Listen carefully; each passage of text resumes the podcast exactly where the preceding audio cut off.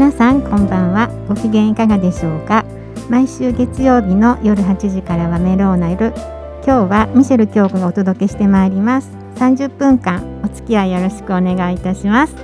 さて今夜のゲストなんですけれども078神戸実行委員会の岡田誠二さんにお越しいただきました。こんばんは,、はいこんばんお待ちしてました。ご無沙汰しております、いせいさんなんかイベントがあるということで今日お越しいただいたんですけれども。そうなんですあの毎,、はい。毎年ですね078神戸というはい。クロスメディアイベントを開催してるんですけども、はい。まあ、今年でも5回目なのかな。あでもう5回目になったんそうですね。はい。あの神戸の、うん。まあ IT であるとか、はい。えー音楽であるとか、はい。それからまあインタ、えー映画とかですね。そうですね。いろんな、えーはい。ジャンルに分けて神戸の素敵を発信していこうというイベントです。はい。でその中のですね078フィルムというジャンルがありましてはい。これはいわゆる神戸の、えー神戸と映画について発信していくという。はい。で主に今までずっとあの野外上映会を開催してきたんですけども、はい。今年はちょっとほあの本体の078では10月になるんですけどもはい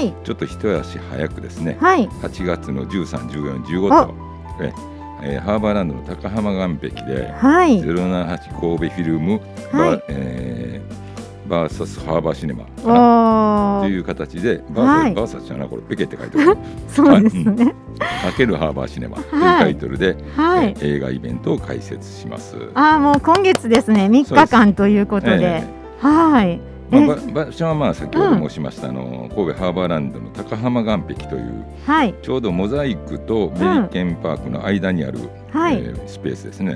モザイクの海側ということですね。そうですね、まああのはい。本当にポートタワーとか海洋博物館が本当に綺麗に見えるロケーション抜群の、そうですよね。こもうこれぞ神戸という場所ですね、大型スクリーンを設置して、うん。神戸の素敵な夜景をバックに、えー。映画を楽しもうという企画でございます。すごいですね。じゃあ今日はその3日間のご説明ということで。はい。はい。まず13日はどんなことされるんですか？ですね、この時ですねこう心のいい傷を癒すということという映画の上映があります。はい。でこの映画はですね以前 NHK でドラマとして、えー発表されたものなんですけどもはい。今年になって、えー映画版として劇場版として、えー編集し直したものが上映されましてはい。でこれは非常にまあ神戸と密接というか、まあ、実際にあったお話ですね。あそうなんですね。阪神・うん。淡路大震災の時にたくさんの方が被災されて、はい、まあ、今で言えば言葉 PTSD っていうんですか？いわゆるそのはいはい心の傷として残ってしまったものをあーはい。実際にその頃は、えー若い精神科医のですね、はい。えー方が、あのー治療に当たって。癒してくれるそうですね。それを、えーいわゆるドキュメンタリータッチというか、まあ、実際に物語に、えーはい。実際の話に基づいて、うん、えー作ってある映画なんですね。はいそれが何時から？えー19時からです。19時から。はい。はい。でその前にちょうど18時30分から、はい、えーこの、えー本作品のプロデューサーの京田様にちょっとご参ご参加いただいて、はい。い、わゆるトークショーをちょっと開催するというえ流れになってます。ー、じゃあ30分前からトークショーが。そうです。はい。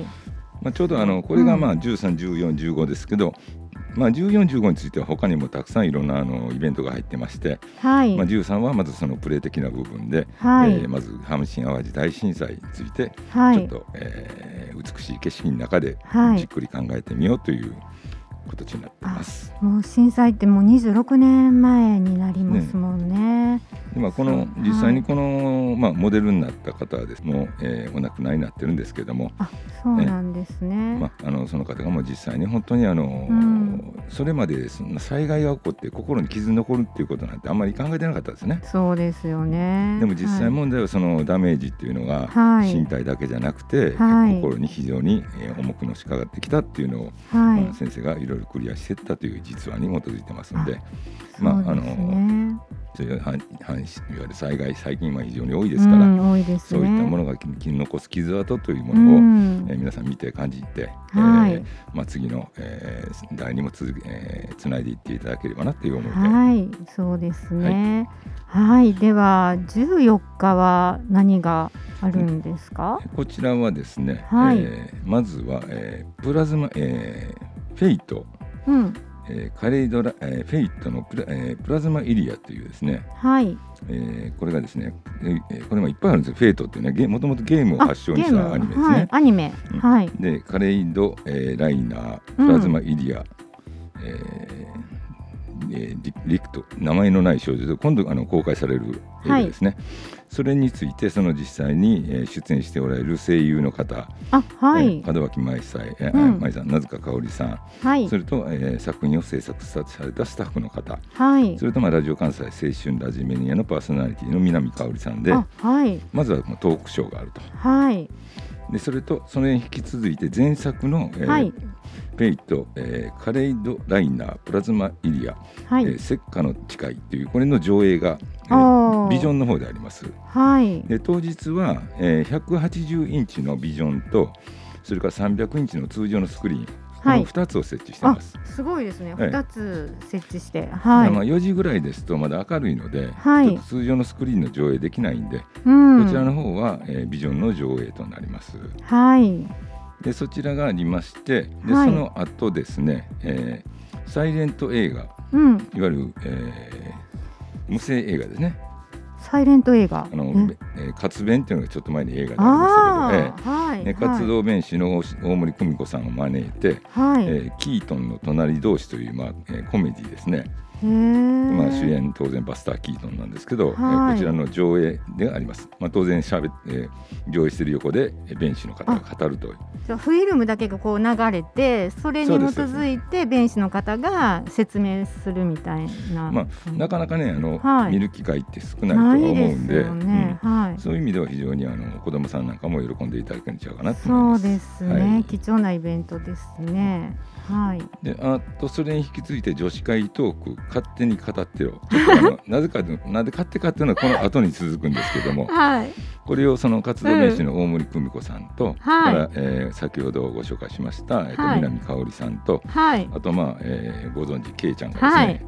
まあ、あののこのイベント全体司会は全部けいちゃん。あはい。そうです。おなじみのけいちゃんですね。はい。えー、金鉄っててっちゃんてっちゃん金てっちゃんのけいちゃんは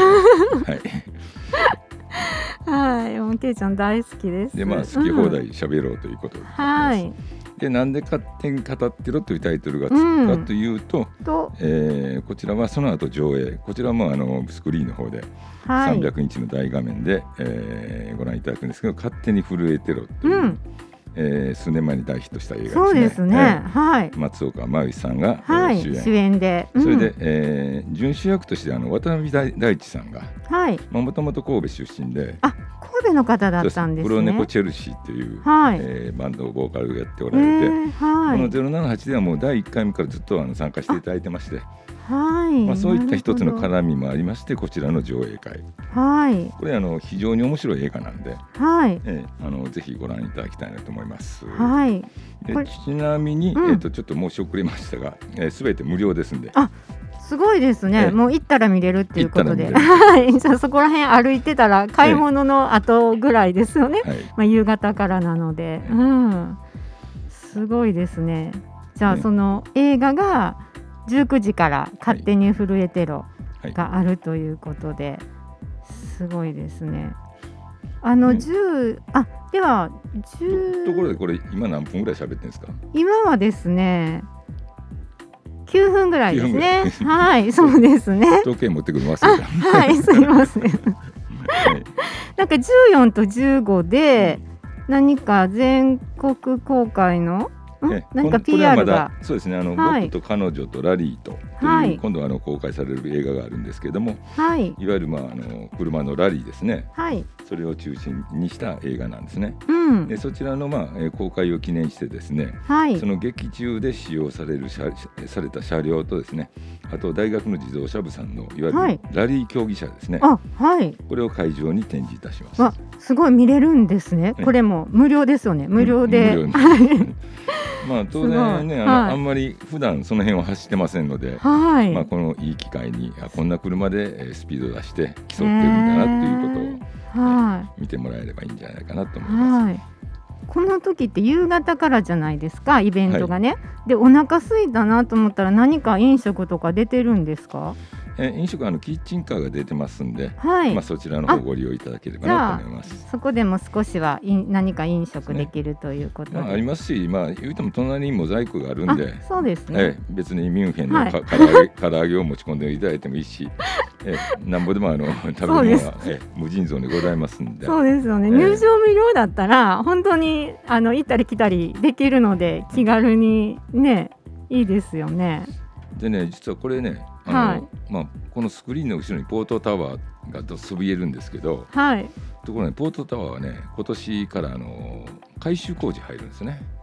あそうなんですか？うん。大改修に入るんですよ。はい。耐震化含めて。だからしばらくポートタワーあを今の形で見ることできなくなるんで、まあそえー。ある意味ではそれの最後のイベントみたいな感じにもなってますね。なるほどそうか。一回入ったらもう何年も見れない感じになりますもんね。まあ、ちょっとねどんな感じの工事になるかわかんないですけど、まはい。あと。りあえず今のままのポートタワーを今の状況で見れるっていうのは、えーイベントとしてはこのイベントぐらいが、まあ、終わりに近いんじゃないかなっていう。そうですね。ねロロケーションからしてねハーバーなんで、うん。すぐねポートタワーの前なので、あではすごい楽しみなイベントですよね。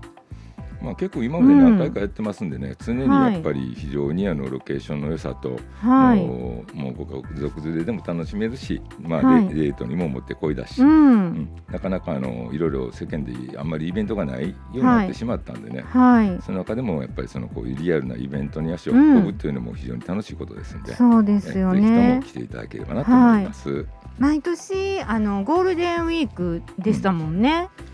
ねゴールデンウィークにも、まあ、いろんな時期でやってるんですけどねこの映画会自体、あうん。え、なるほどです。たまたま去年はね、あのメリケンパークでやったんですけど、はい。もう大雨が降ってほぼほぼ中止になってしまったんで、あれ？去年雨でしたっけ？そうそうそう。もう雷になってレゲエ、あうん、あそうでしたね。レゲエ豪雨あの ゲリラ豪雨そうですよね。本当だ、そうだ、そうだ。でもまあ今年お盆なので、どうど一応天気予報は晴れなのかな、ですよね。それで今回ね、その実はすべての映画何らかで神戸と関わってるんですよ。あ、そうなんですね。先ほどねフェイト、はいえープラフェイトっていう、うん、これも実はねあの表立っては出てないんですけどもはい、神戸大橋だったり偉人館だったりはい。神戸をロケーションのベースにしたアニメなんですね。そうなんですでね。今神戸観光局さんが、まあタイはいタイアップということで新作公開ということではい。非常に力入れてやっておられますんで、あーねそういった部分では観光局さんのサイトからもいろんな情報が入ってくるかなと思います。あー、じゃあもはいう神戸ゆかりの土地が見えるということで楽しみですよね。そうですねそれはそれで。まあ、当然あの、はい心の傷を癒すということでも舞台は完全神戸ですんではい。神戸を舞台にした映画ということですね。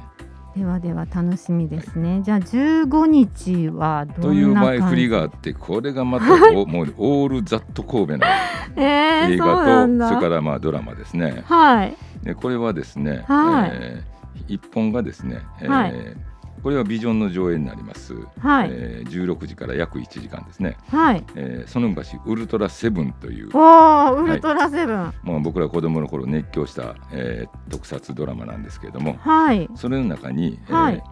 前後編という形で2話に分けて、はい。オール神戸ロケという回があるんですね、神戸でロケされたんですね。はウルトラ警備隊西へといういはいドラマなんですけども、まあ、これがねまさしく、はいえーウルトラマンと、はいウルトラウルトラセブンかウルトラセブン。セブンとそのキング・ジョーという敵のロボットがおるんですけど、うん。うんこれの対決の場所がメリケンパークなんです。えー、えメルケンパークだったんですか？これ何年前？えーっとね僕が小学校3年とかそれぐらいの時ですからもうかなり前ですよもねう。かなりですねあえー、メリケンパークだったんだ。ウルトラマンが。がね、生誕55周年なんです今年あだからまあ平気で50年あ、ま前ですよね。うんもうでその時にオールロケ神戸ロケしてるんではいい。わばその頃のこう神戸の様子が全て見れるんですね。えー、そうですよね。でまあ、あのウルトラセブンの中でもこれっていわゆる、えー、神神回っていうんですかね。一番非常にあの有名な回でして。人気のある、ね、はい。でまあ、えー、数年前、まあ10、10, 年近く前かな、はい、あのそこに出てくるキング・ジョーのお葬式をやろうとかいうようなことを企画された方とかもらいまして、はい、でその内海さんっていう方とかあとあのウルトラセブンを語らせたら語るんやったらなんでわし呼べへんねんってめっちゃ怒るあの品の悪い、はい。まあ、マリンピア神戸魚の学校神戸の大鹿達也さんですね。はい、でそれと、えー、ラジオ関西、えー、ラジメニアパーソナリティの岩崎さん、はい、こちらもなんでウルトラセブンにわし出せへんねんという。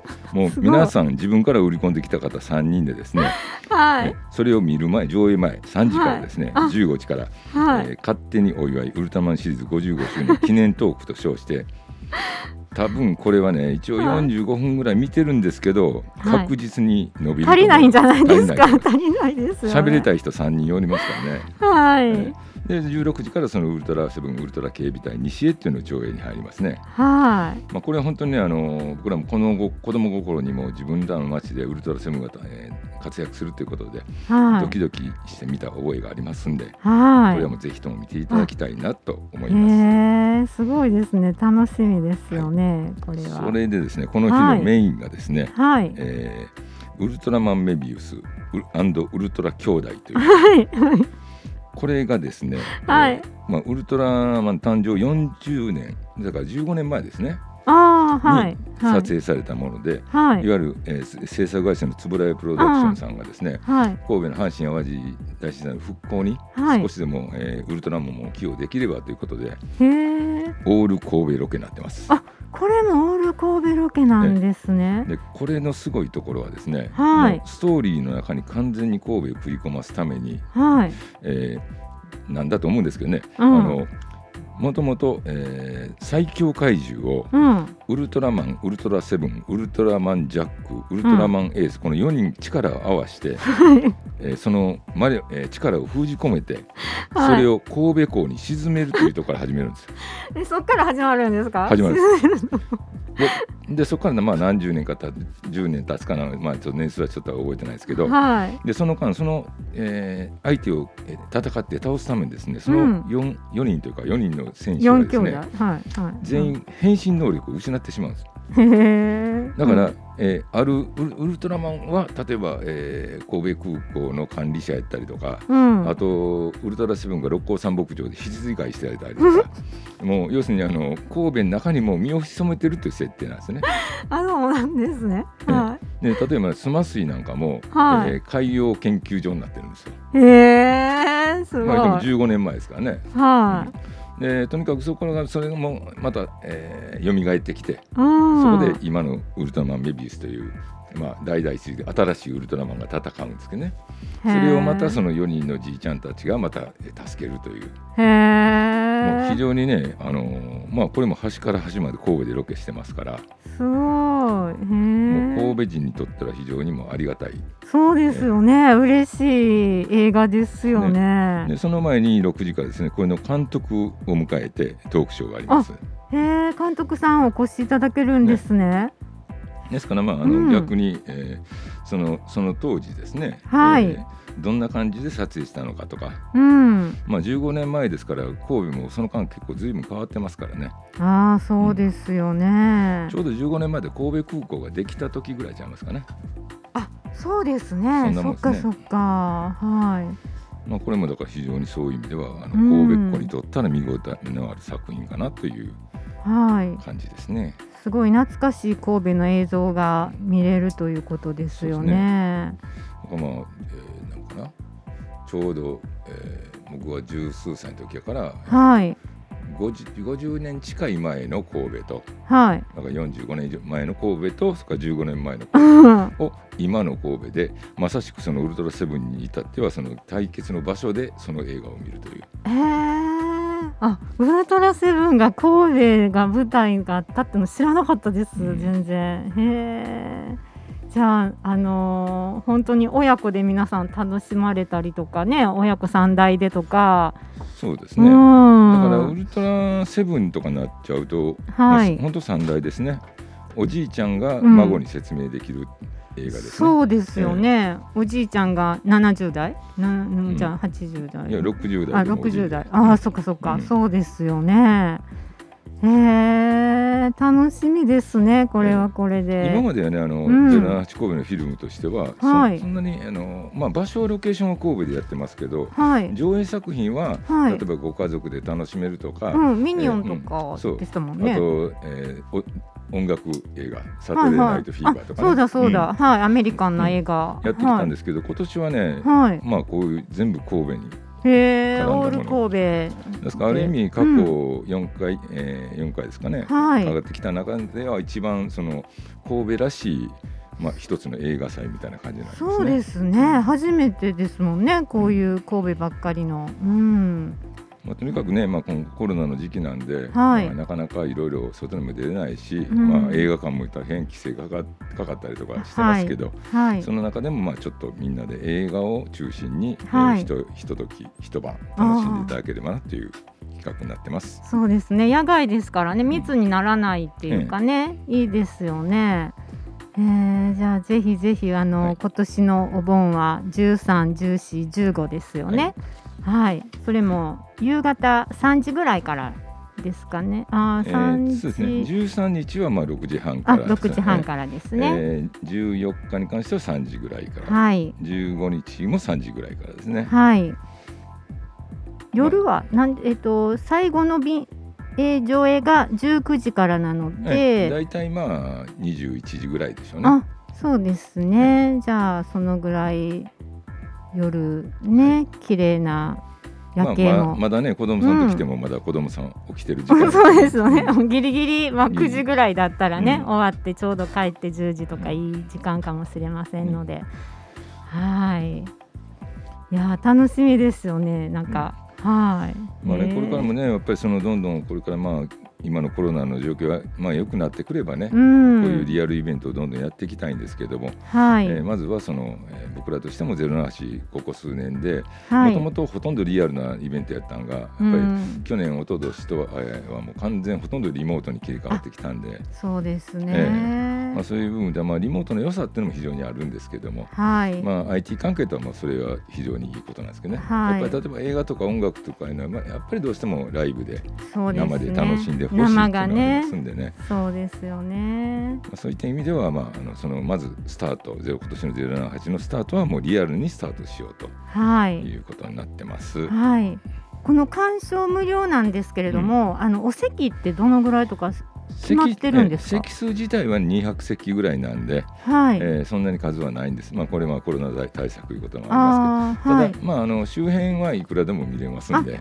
じゃあ自分で椅子持ってきてあもいいし、ええ。立ってみてもいいし、もう場所によっては別にね、はい。あのレジャーシート引いて見ていただいてもいいし、はい。うん、その辺はあの自由。ご自由に楽しんでください。。ええ。ただ椅子があるのは200席っていうことで、それこそ子子供さん連れてくるのは当然 OK だし、はい。別に犬犬あのペット。ペット。連れてきていただいてもいいし、あでもそれって楽しいですよね。普通映画館ってもうペットなんか無理じゃないですか、はい。まあそれはもう自由に外で、はい。えーオープンエアの中で楽しんでいただければなっていうイベントなんでね。ああ、そうですね。大きな300インチとね180インチビジョンで見る、見れるということなので。はいねえ楽しみですよねまあね。高浜岸壁。はい。みんなね結構ね、うん。こもう僕の周りはもうもう映画映画好き好きでしょうがないやつばっかりで固まるってるんですけど はい。年間250本もいるやつとかね。もうその方々がまあ約いその約1名はもう未だに言ってますけど、やっぱり他はやっぱどうしても行きにくいですね。やっぱりその冷凍症なくなったりとか、そうですよね。ある一時期はもうずっと閉まってましたんでね。そうですよね、まあ、そういった意味では本当にあの、は映画を好きで、まあ、今ねその映画館に行って映画を見るという人人口は基本的に少ないんですね。うんうんうんうん。統計学的に見ると日本人ではい。1年間で見る映画の平均って1本らしいんですよ。なんですか？でその傍ら50本60本見る人もおるっていうことは、はいはいはい。映画館に行かない人が多い。あで僕らはやっぱりこういうイベントを持ってやっぱり大きな画面でみんな見てる人を共有して、はい、家の茶の間だけじゃないというところで映画を見ることをきっかけに、はい、映画館に行く楽しみを、もう一度あの覚えていただきたいというか、はい、まあ、そういう気持ちでもともと「ゼロナフィルム」スタートしてますんでね。だからそういう意味ではこういう機会で、はい、こんな大きい画面でこうみんなで共有するっていうことも楽しいなっていうふうなことをもう一度分かってもらえれば。なるほどですね。そういうきっかけになるイベントということで、ね、はい。まあ、それがまあ一番の初めの目的ですよね。うん、ああ、ゼロ七八イベントの、うん、はい大きな目的だったんですね。で同時にね、はい、実はもう今開催してるんですけども、はい、えっ、ー、と兵庫県立美術館で、はい、スブレアエキシビジョン2021っていうのを開催中なんですよ。あそうなんですね、うん、これがねいわゆるウルトラマン生誕,、生誕55周年ということで、はい、全国を回ってるえー、博覧博覧会という展示会なんですね。あはいはい。ですからこれにまたあの足を運んだ上でまたこれを着ていただいてもまた楽しみも大きくなるんちゃうかなと思います。そうですよね。えー、今兵庫県立美術館で8月29日までそうですということなので、ね、あじゃあ、あのー、こっちのイベントと、ね、ゼロの8イベントと同時でね。で僕まだ行けてないんですけどこの、はい、ちょうどウルトラ警備隊西へのジオラマ等も展示しているという噂もありますんで。まあ、あのとにかく行っていただいて、はい、まあ、懐かしい人は懐かしく。でも、ウルトラマンってね本当今もあるぐらいで、うん、常にシリーズがどんどん変わっていってるんで。あそうなんですか？だからもう上はい、一応上は60歳60何歳ですね。65歳から下は3歳までみんなウルトラマンは知ってるんですよ。すごい。そうですね、ね、幅広いですよね。そういう意味でまあ親子で、はい、お孫さん連れて例えばこの展覧会行って、はい、でその後その余韻を持ってこのイベントでなるほど、えー、心地よい風の中でウルトラマンとウルトラセブン見てもらうというのが非常にあのゴージャスなそうですよね、楽しみですよね。だから2021年夏の思い出は何やってウルトラマンっていうふうにやっぱりねあの子供の学校の作文にウルトラマンをどんどん、ね、え書いてってもらえればいいんじゃないかなと思ってます。はい、8月15日すごい人数が集まるかもしれないですよね。あの下手すりゃすごいですね。はい、で本当はね出演者のどなたか来ていただこうかという話もあったんですけど、うんうん、いかんせんなかなか皆さんご高齢で。そうですよね、何かあったらちょっとね怖いですからね、そうか、ねうん、はいそういう意味ではね、あのまあ、今年は、まあうん、えー、 Fate、えーえー、 Fate プリズマイリヤ、はい。まあ、ウルトラマンそれからあの、えー、心の傷を癒すということ、はい、まあ、それに、えー、勝手にふるえてろ、はい、非常にあのラインナップとしては、えー、非常に、えー、楽しいものになったかなと思いますはいゴージャスなイベントになります。すべ、てただで無料ではい無料でいただけますんで、はい、えー、高浜岸壁までですね、はい、皆さんどうぞ、えー、足をお運びくださいませ。はい。せいさんあのもうそろそろお時間になってきましたので、はい、今夜はどうもありがとうございました。